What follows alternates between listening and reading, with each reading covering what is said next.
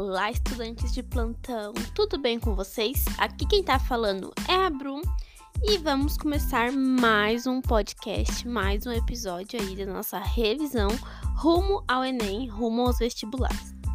Bom, gente, no episódio de hoje nós vamos estar conversando um pouquinho sobre a composição química das células sobre os principais íons, sais minerais, o papel da água, né? Por que, que a água é tão importante? Por que, que o nosso corpo ele é composto de 70% de água? Qual que é o papel dela no nosso organismo? Todas essas questões a gente vai aprender, revisar agora. Beleza? Então, bora comigo, gente. Vamos começar aqui a nossa revisão falando um pouquinho da água, né? Da importância da água para os seres vivos. Bom, gente, é... a água, ela vai ser um solvente universal, né? A gente sempre escuta isso. Isso quer dizer que ela vai participar de muitas reações. Ela vai ser um meio ali para ocorrer várias reações, vai transportar substâncias. Ela participa muito do equilíbrio térmico, né? A gente vê que é, ela consegue resfriar o nosso corpo pela, pela transpiração, né, pela evaporação do suor. E ela tem um alto calor específico, ou seja, para ela variar um grau da sua temperatura, a gente precisa dar muito calor para ela, né? Então, assim, a variação de temperatura dela é muito baixa, entendeu? Então, assim, a gente consegue ter esse equilíbrio térmico ela participa de muitas reações, né, de síntese, decomposição, e ela protege nossos órgãos e a nossa, é, as nossas estruturas internas, beleza? E nos protege aí da desidratação. Então a água é muito importante para o nosso organismo, beleza? Então essas são as principais é, funções aí energéticas e comportamentais da água. Bom, gente, agora nós vamos falar um pouquinho dos íons, os principais íons do nosso corpo, sais minerais e quais são as suas funções, né? Quando a gente fala que come ferro, né? Tem. nossa, nossa, gente, foi ruim agora, né? Come ferro. Tá bem? Foi ruim essa, essa coisa.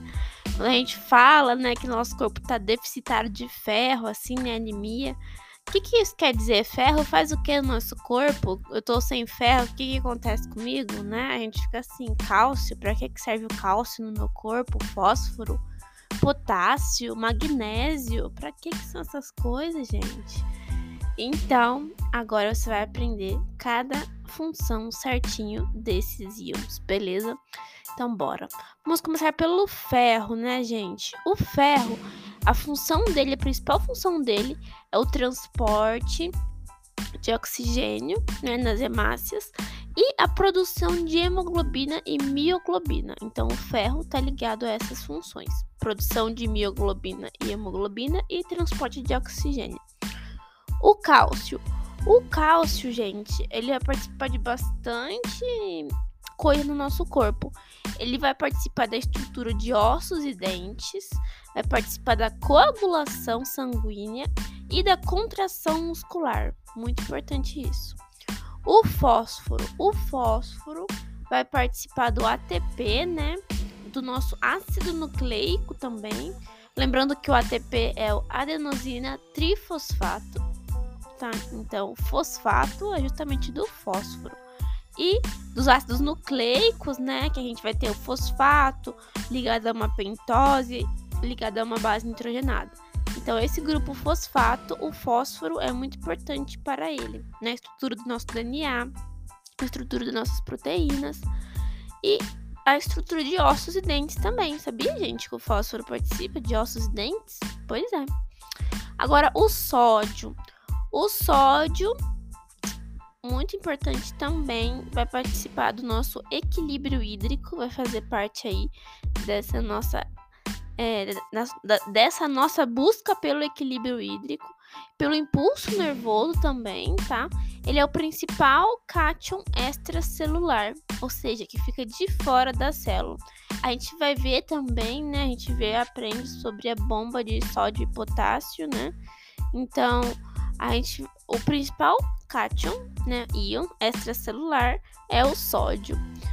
O potássio, gente, ele participa também do equilíbrio hídrico, da contração muscular, do impulso nervoso também, e ele é o principal íon intracelular. Anion, né? Principal anion. Anion? Cátion. Não é cátion, né? Principal cátion intracelular, o potássio. E ele participa também da respiração celular e ele é um cofator da síntese proteica, ok? O cloro. O cloro também é equilíbrio hídrico e participa também do ácido clorídrico do nosso estômago.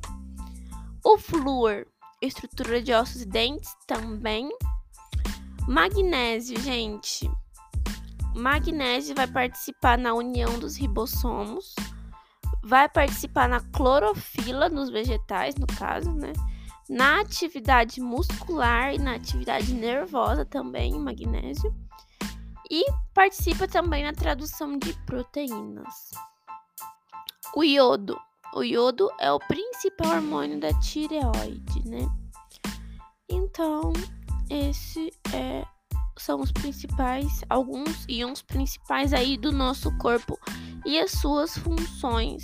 É muito importante a gente saber as principais funções dos íons, porque cai bastante em vestibular, viu, gente? No Enem também eu peguei algumas questões e não tem jeito, ou você decora, sabe, né? Porque não tem como interpretar, não. Beleza, gente? Então, esse foi o conteúdo de hoje para você revisar. E bons estudos, até o próximo episódio.